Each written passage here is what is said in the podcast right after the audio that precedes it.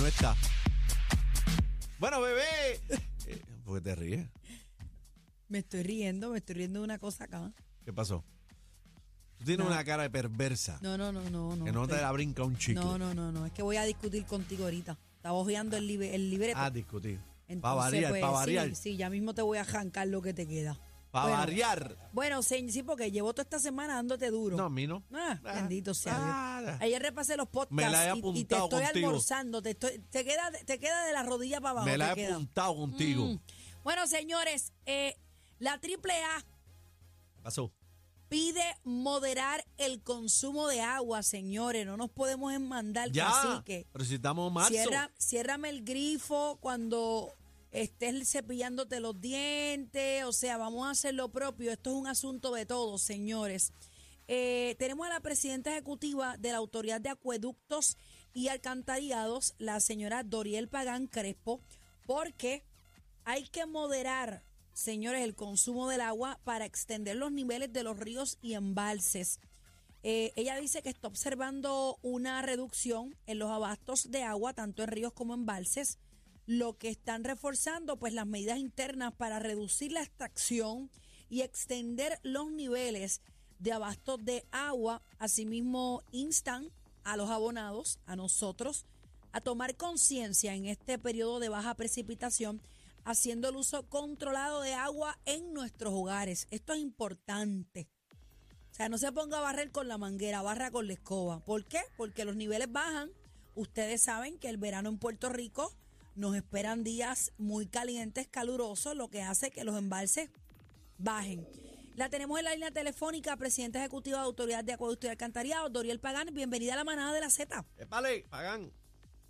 Saludos, ¿cómo están allá en el estudio de todos los que nos escuchan? Mejor no lo pude eh, decir y explicar todo lo que quería compartir con ustedes, honestamente, Muy bien. con pa- esa introducción. Para eso eh, queremos tenerte aquí precisamente para concienciar a las personas que están en sintonía, que mucho a nosotros nos gusta limpiar con el agua, nosotros somos locos limpiando con agua, pero tenemos que tener en cuenta que tenemos los, ¿verdad? los embalses en un nivel que tenemos que, que eh, preocuparnos por ello. ¿En qué nivel ahora mismo se encuentran? ¿En qué etapa estamos? Sí, mira, para explicar un poco, ¿verdad? A las personas que están conectadas y nos están escuchando, poner en contexto lo que está ocurriendo. Normalmente de diciembre a abril es una temporada seca, eso es cíclico, ¿verdad? Todos los años sabemos que es una temporada seca.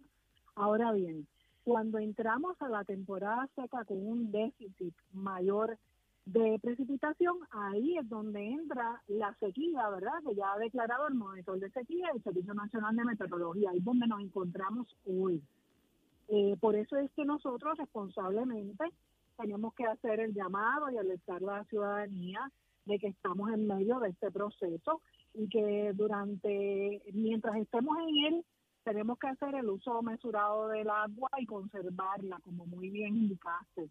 Ahora mismo las áreas que mayormente estamos observando de forma directa, eh, si ven nuestra gráfica de embalses, la que está en nivel de observación es el embalse Oaxaca, en la zona noroeste, que coincide precisamente con el último informe del monitor de sequía del día de hoy, donde ya amplía el área de sequía moderada, que es la categoría D1, primero está la D0 y luego aumenta la D1 y ya toda la zona, prácticamente la zona noroeste está bajo categoría D1. Así que el embalse Oaxaca lo administra la Autoridad de Energía Eléctrica, sin embargo mantenemos comunicación continua con su personal para nosotros poder hacer los ajustes necesarios de manera inmediata.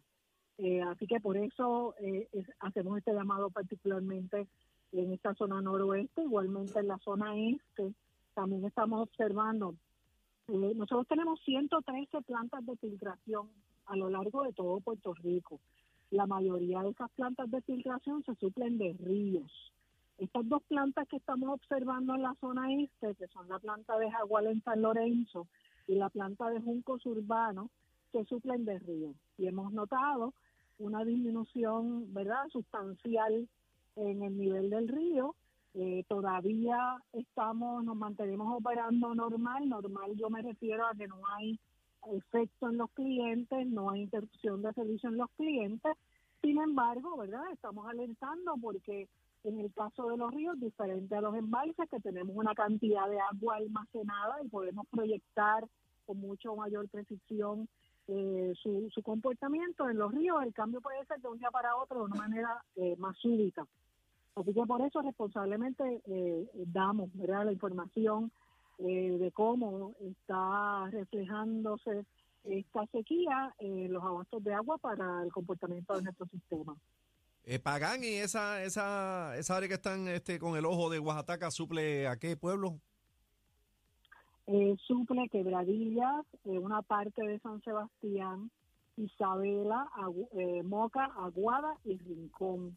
Precisamente para esa área, eh, nosotros actualmente tenemos una serie de proyectos ya en proceso, en construcción, ¿verdad? Porque sabemos que estas temporadas son cíclicas y nosotros proactivamente hemos identificado proyectos que son necesarios para fortalecer los abastos de agua disponibles y poder enfrentar estas temporadas, ¿verdad? Con, con una mayor eh, cantidad de agua y, y poder sobrepasar estos estos meses.